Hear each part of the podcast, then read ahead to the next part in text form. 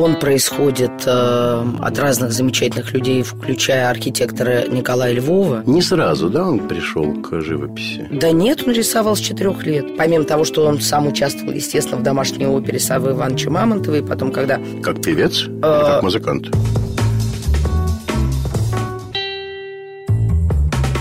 Привет! Это подкаст об искусстве, арт и факты. Меня зовут Дмитрий Буткевич. И сегодня мы говорим о творчестве Василия Поленова. Э, информационным поводом, точкой отсчета для нас является выставка, крупнейшая выставка его работ за последние 25 лет, которая сейчас проходит в Новой Третьяковке. Она посвящена 175-летию живописца как это принято во всем мире, мы устраиваем датские выставки от слова «дата», и это абсолютно нормально, на мой взгляд. А моим гостем сегодня является директор музея Поленова, или, как он официально называется, Государственный мемориальный историко-художественный и природный музей-заповедник Василий Дмитриевич Поленова, правнучка художника Наталья Федоровна Поленова.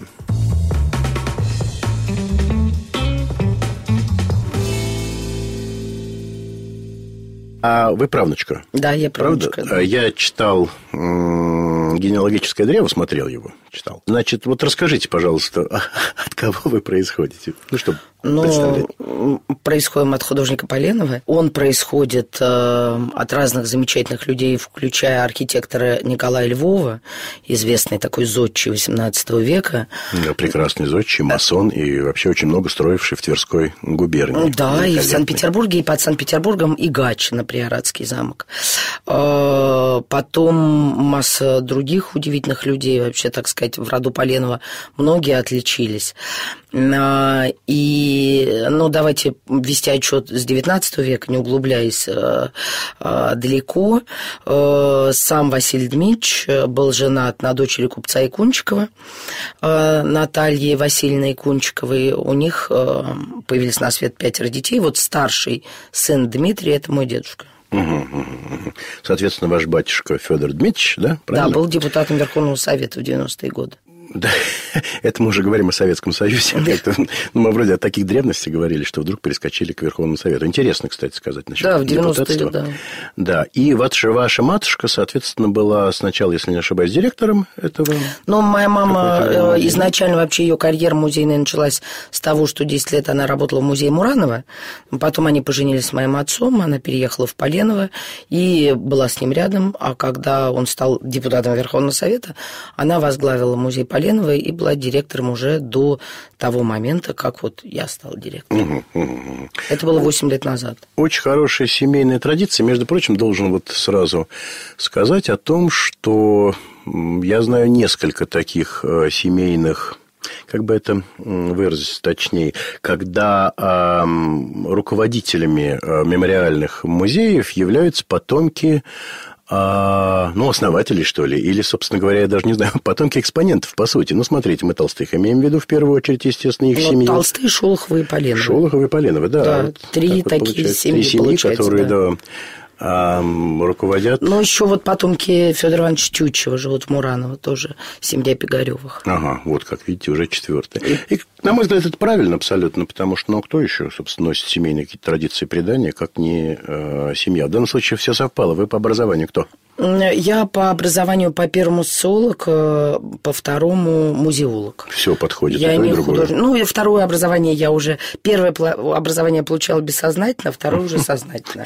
Очень хорошо. Вот. Но, вы знаете, я позволю себе с вами не согласиться в, каком-то, в какой-то степени. Да, с одной стороны, я была одна из тех, кто э, так сказать, очень активно защищал позицию семейственности в музейном деле, э, потому что вот мы, конечно, тоже замечательная династия, ну, не основателей, но замечательная музейная династия и Петровских тоже. Э, и... Ну, не они основали Эрмитаж, да, надо не, отдать им должное, нет, но, но все-таки, да. Э, э, и вообще очень много музейных династий, помимо, так сказать, основателей музеев, еще много музейных династий. И в какой-то момент, несколько лет назад, было, была такая, ну, широкая очень медийная кампания э, против наследственности в учреждениях культуры. Я была одна из активистов, можно сказать, по защите вот этой наследственности. Я считаю, что это действительно, с одной стороны, очень важно. С другой стороны, несмотря на то, что ты являешься частью семьи, ты еще должен профессионально доказать рассказать. Да, конечно, конечно. Конечно, я поэтому и спросил вас про образование. Извините, это мой, как бы, мой пунктик. Я считаю, что все равно, ну, как вам сказать, не профессионалу, ну, человеку, не получившему профессионального последовательного образования, в данном случае образования музеолога, которое у вас есть, ну, ну, сложно все равно работать в музее и быть директором музея. Знаете, прийти с химического завода и руководить городом Москва – это здорово, но не всегда это хорошо в результате получается. Мой отец был военный моряк.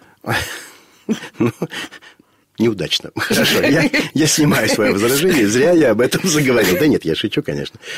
Э, Федор Ну, тогда было и другое время. Да, конечно. и время было другое, и он был очень все равно известным человеком, э, и много очень сделавшим, мне кажется, для сохранения памяти. Давайте вернемся к непосредственному поводу, э, почему мы здесь сегодня с вами в том числе собрались. Это, конечно, выставка Василия Дмитриевича Поленова. Я уже сказал, что не было ее 25 лет, предыдущая была четверть века назад. В общем, это много, больше поколений уже выросло. Поленов, э, знаете, есть такой термин, э, я когда-то занимался в юности антикварным бизнесом, у нас есть термин такой, ну, имена из э, родной речи. Он такой носит очень, ну, такой неоднозначный оттенок. Это, с одной стороны, хорошо, с другой стороны, чуть-чуть так, как бы, знаете, так, как сквозь улыбку это говорится. Вот это имена из родной речи. Это Левитан, Шишкин, собственно говоря, Поленов. А, Саврасов, наверное, еще. Так вот, э, конечно, Поленов входит в эти имена. Это то, что дети изучают, э, начиная с детства. Вот это вот «Московский дворик», наверное, самое знаменитое его произведение. Любопытно при этом, да, что Поленов не москвич, совсем не москвич. То есть, родился в Санкт-Петербурге, учился в Волонце какое-то время. Это я вообще даже, честно говоря, не очень себе представляю, где это, Волонецкая губерния. Ну, Карелия. А, вот, хорошо. Вот, и в Москву-то он приехал уже за 30, наверное, да? Да, немного, да, да, да. И тут же написал «Московский дворик» и стал, собственно говоря, таким как бы флагманом э, московского искусства. Ну, по сути, как бы говоришь, когда вот «Московский дворик», а, понятно, да, конечно. А, это очень интересно. Апроприация такая города Поленова. А, мне знаете, что любопытно, что э, его первое образование к художеству не имеет никакого отношения. Он ведь какой-то... Юрист. Да, он закончил 12 коллегий в Санкт-Петербурге. Угу. Это было желание его отца, который видел своего сына, так сказать, с обладателем настоящей профессии, которая будет ему приносить деньги. Угу. И которая будет делом его жизни. Но вот делом его жизни стал Господь распорядился иначе. Да. А, вот, делом его жизни стало совсем другое, но волю своего отца он выполнил.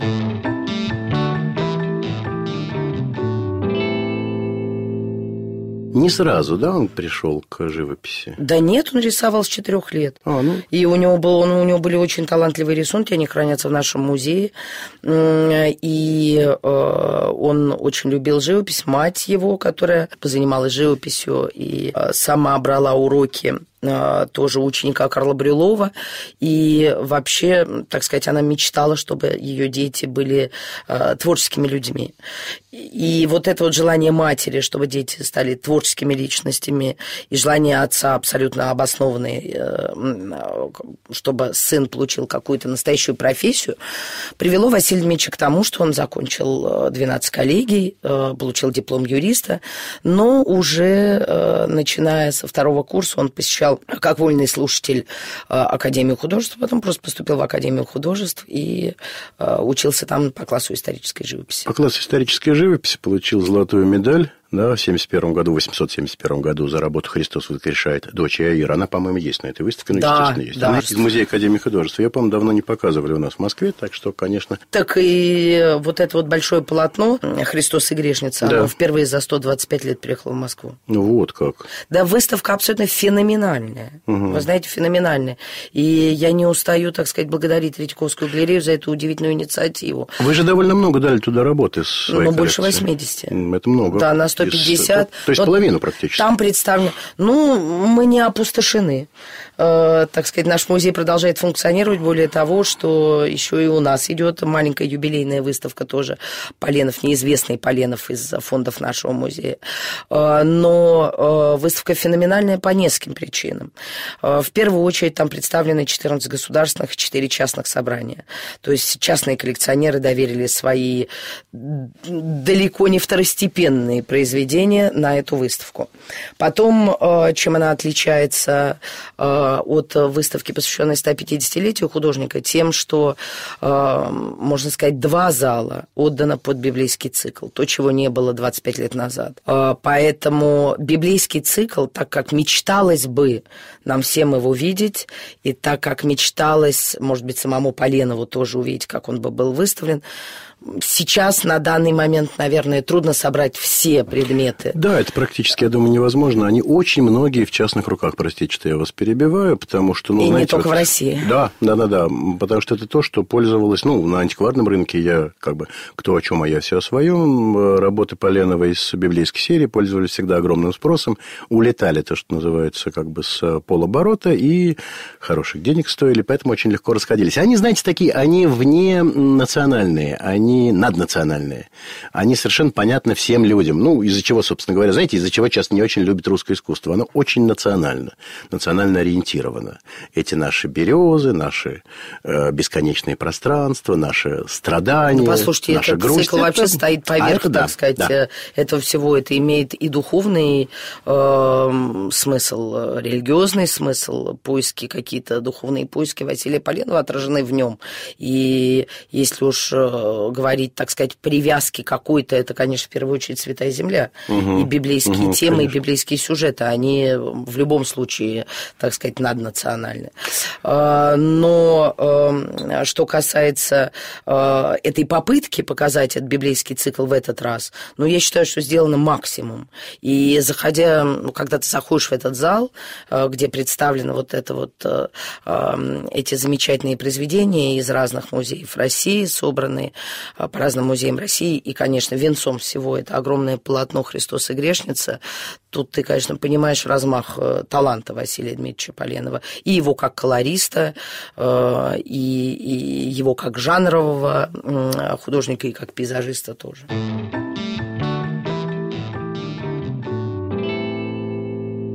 Мы с вами говорили перед началом, я спрашивал вас о том, по, по каким местам Палестины он ездил. У него же, если не ошибаюсь, было два там путешествия, да? Или, да, именно два. Так, да. А, эти его палестинские поездки, да, или ближневосточные, как бы, восточные поездки. Где он побывал? Он, наверное, во всех, как бы, местах по пути Христа Ну следовал. да, это вообще он был в Сирии, в Египте, в Палестине и в Ливане. А, эти, так сказать, страны, они были разнесены по его двум поездкам.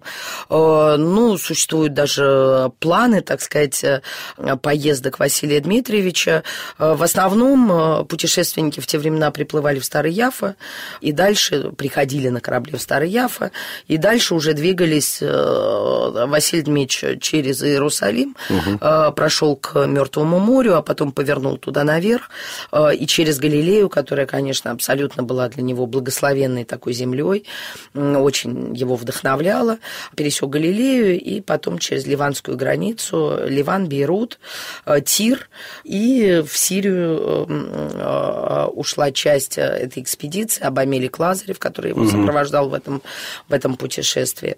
Вот. А следующая поездка, он еще побывал в дельте Нила, в Египте прошел Нил э, до Асуанской плотины, до Фиванского хребта.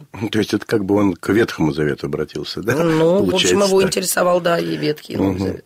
То есть, э, можно так, подытоживая, сказать, что он писал все это с натуры, как бы всю историю Христа. Он писал общем, с натуры, да. поскольку, в общем, люди мало изменились. Ну, да и сейчас, честно говоря, все равно те же самые библейские образы. Вот ну, да, кто бывал на Святой Земле, да, да. замечает, конечно. Я как раз только вот недавно оттуда, поэтому... О, общем, завидую вам. Те же люди там и ходят. Ну, только одеты чуть по-другому. А в поленское время, я думаю, они так и одевались. У меня, а... кстати, такой вопрос даже был на одной из да? Да, встреч. Мне сказали, что вот видите ли вы сегодня людей, которые похожи... А это, причем этот вопрос мне задали в Бруклинской библиотеке, а, когда мы презентовали с Еленой Койч и Александром Ильичевским фильм «Евангельский круг» Василия Поленова. Сказали, вот вы сегодня можете встретить таких персонажей, которые писал ваш прадедушка? Ну, в общем, конечно. И вы человек 10, наверное, в зале ну, показали. Я примерно так ответила. Очень хорошо.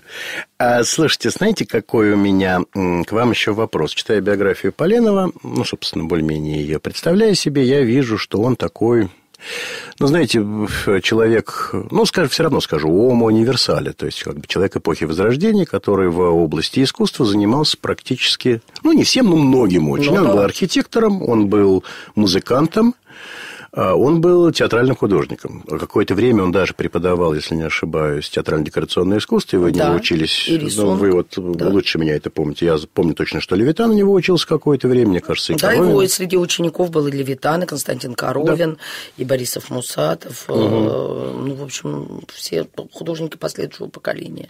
Угу. Так или иначе учились у него в училище живописи, войны и зодчества. Но тут я хочу сделать акцент на, э, вы правильно сказали, архитектор и, и все вот эти вот то, что были им спроектированы, да и построены тоже э, замечательные э, памятники, такие как церковь в Абрамцеве и наша э, усадьба, и церковь Беховская. А у вас он всю усадьбу построил, да? Да, да, он сам был архитектором своей рисункам. усадьбы угу. и церкви угу. в двух километрах от Поленова. Вот, но тут я хочу сказать, что мысль его дальше продлилась вот в его театральных увлечениях, помимо того, что он сам участвовал, естественно, в домашней опере Савы Ивановича Мамонтова, и потом, когда как певец или как а, музыкант? А, нет, же... и как композитор, и как декоратор. Ага. А, а я понял, да. он был композитором и одновременно декорацией. Да, он увлекался э, сочинением музыки и как э, декоратор тоже и писал декорации. Э, извините, что вас перебью на секунду. Знаете, увлекался. Не всякое увлечение. Вот смотрю, 906 год в Большом зале «Призраки». Московской консерватории да, опера «Призраки и лады». Не каждому увлеченному человеку позволяют поставить в консерватории свою оперу. Ну, вы знаете, Василий Дмитриевич Полен все-таки скажем честно, как композитор, все-таки это композитор-дилетант, так сказать. Э, э. Знаете, увлекался. Не всякое увлечение. Вот смотрю, 906 год, опера «Призраки и лады». Не каждому увлеченному человеку позволяют поставить э, в консерватории свою оперу. Ну, знаете, Василий Дмитриевич Полен все-таки, скажем честно, как композитор, дилетант, не, не профессиональный композитор. Но, разумеется, она не только была поставлена в консерватории, но еще и в Тарусе тоже на сцене, на тарусской сцене силами тарусской интеллигенции. Я думаю, мы отрывок из оперы послушаем.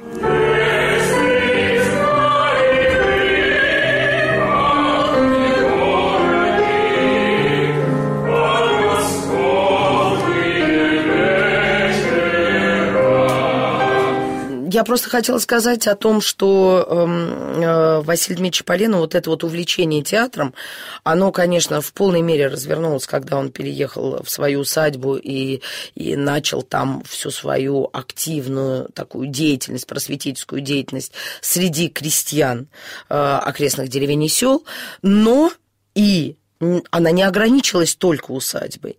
Ведь э, Василий Поленов эм, был у истоков основания вот этого Дома народного просвещения на Зоологической улице 13. Да, да, да, да, да. Это очень важная, кстати, э, тема, поскольку вот вы сейчас расскажете про Дом народного просвещения, а я скажу несколько слов про само здание. Давайте про дом. Ну, э, Василий Поленов считал, что Народный театр недостаточно, так сказать... Э, ну, в первую очередь, в первую очередь, Василий Поленов считал, что театр – это вообще лучший инструментарий для формирования личности, и что люди, особенно в то время, начало 20 века, которые в какой-то степени теряли свой морально-нравственный облик и мало э, имели малый доступ к культуре, что именно театр может им каким-то образом помочь, в том числе и в психотерапевтическом э, ключе. Ну, это было очень модно в начале века, вот да, эти вот да. да, арт-терапии мы сейчас да, это называем. В культурном да. таком и э, психотерапевтическом ключе. И поэтому, не ограничиваясь только своим народным театром в своем имении, э, Василий Поленов купил землю Э, в центре Москвы э, на свои собственные средства и впоследствии еще подключил к этому Сава Ивановича Мамонтова. И там по его чертежам и проектам был построен Дом народного просвещения. Такой симпатичный особняк Я в сейчас, стиле. Да, а сейчас напомню, что этот дом, он существует до сих пор. Это прямо около, у ограды зоопарка, как бы если заходить с задней его стороны, с стороны зоопарка, на Зоологической улице, дом 13, и он находится в чудовищном состоянии уже очень много лет. Я имею в виду его строительно-архитектурное, что ли, состояние, и ничего с ним переделан. сделать не могут. Ну, конечно, он был переделан, но он принадлежал Государственному центру современного искусства, я не знаю, кому он сейчас принадлежит. Именно номинально. А, ну, понятно, это организация, которая ничего, в общем, как бы сделать не может со своими, своей собственностью, и, конечно, они его не реставрируют уже много лет, хотя пытались там что-то делать. Доступ туда запрещен, потому что это опасно, просто там все может обвалиться. В общем, очень жалко, что, конечно, это место, на котором написано «Поленовский домик», там табличка висит, и никак не задействовано. Это абсолютная такая историческая и культурная ценность. Плюс это, к тому же, построено по эскизу Поленова, если не Да, это было построено по эскизу Поленова, и Поленов планировал сделать там театральную лабораторию на всю Россию. Это угу. его прямая цитата. А вот, что там будут эти концерты, что там будут э, э, э, декорационные мастерские, будут делать реквизит, э, и, в общем, будут идти какие-то экспериментальные постановки Народного театра. А вот, ну, потом уже Поленов умер, как вы знаете, что это э, был, в общем, 15-16 год, потом угу. произошла революция, потом уже э, Поленов долго не выезжал из своего имения, в 27 году его не стало, и дальше уже здание меняло своих собственников, хотя там никогда не было жилых помещений. То есть это всегда были фабричные помещения, но там никогда не было жилых помещений, и в какой-то момент э, оно принадлежало Росизо, потом оно принадлежало Государственному центру современного искусства. Ну вот в этом году нас обрадовали тем, что вроде бы принимается решение о том, что э, этот дом могут передать нашему музею в качестве филиала. Господи, угу. какая радость. Это было бы абсолютно логичное Конечно. такое завершение того, что наследие Поленова полностью берется под охрану э, музеем э, Поленова. И Мне у кажется, вас таким логично. образом было бы такое московское как бы представительство, вы бы здесь и выставочные какие-то площадки могли организовывать, и те же самые, наверное, может быть. Знаете, мне бы хотелось оставить там вот идею театральной лаборатории на всю Россию. Угу, вот. Замечательно. Это было бы, вы знаете, то есть как бы не э, театр, которым присыщена просто Москва. Вообще мне очень интересно, как формируется вот это вот такое городское пространство, как оно становится, как нынче говорят, аттрактивным, то есть, ну, как бы привлекательным для горожан. Поэтому, э, наверное, было бы здорово сделать там культурный центр – угу. по типу того, как несколько культурных центров, ну, центр Вознесенского, например, на Ордынке. То есть э, можно ли это назвать поэтическим пространством или музеем Андрея Вознесенского? Наверное, нет. нет. То есть это нет, культурный нет, центр. Нет. Вот, наверное, сохраняя идею такого культурного центра или лаборатории, э, вот, можно было бы сделать Поленский дом притекательным для всех.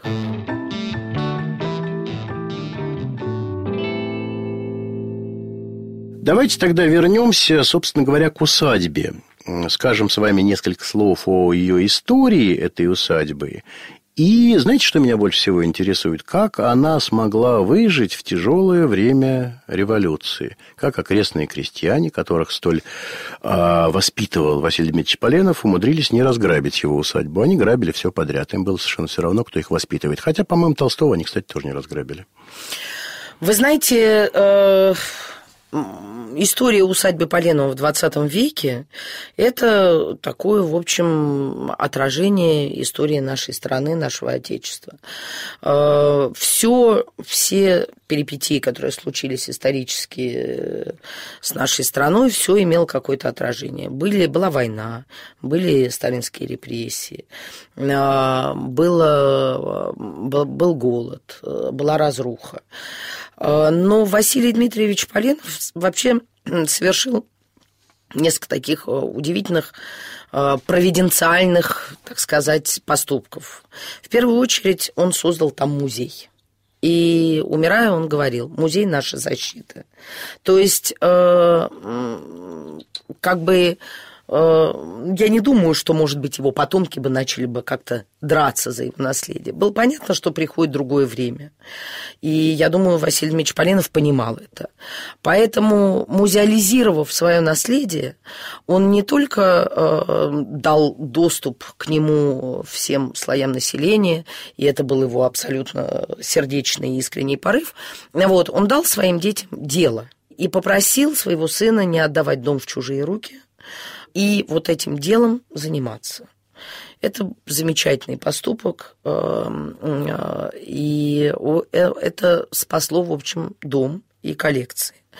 Но это не спасло, конечно, потомков от дальнейших уже перипетий, в том числе репрессий. Об этом мы делаем большой проект. Он называется литературно-художественный проект 37101. Я взялась за него несколько лет назад и привлекла к работе над ним э, известного такого архивиста, э, историка Габриэля Гавриловича Суперфина. Э, он помогает нам в разборе архивов, консультирует нас. И э, вот уже за три года выстроилась какая-то канва, потому что, вы знаете, еще три года назад, если вы меня спросите, почему вот семья там жила, почему музей устоял, почему не было разрушено, почему не расстреляли в лагере сына художника, я бы ничего не могла вам ответить. Теперь, благодаря э, систематизации архивов, выстраивается какая-то историческая линия, и становятся понятны многие вещи.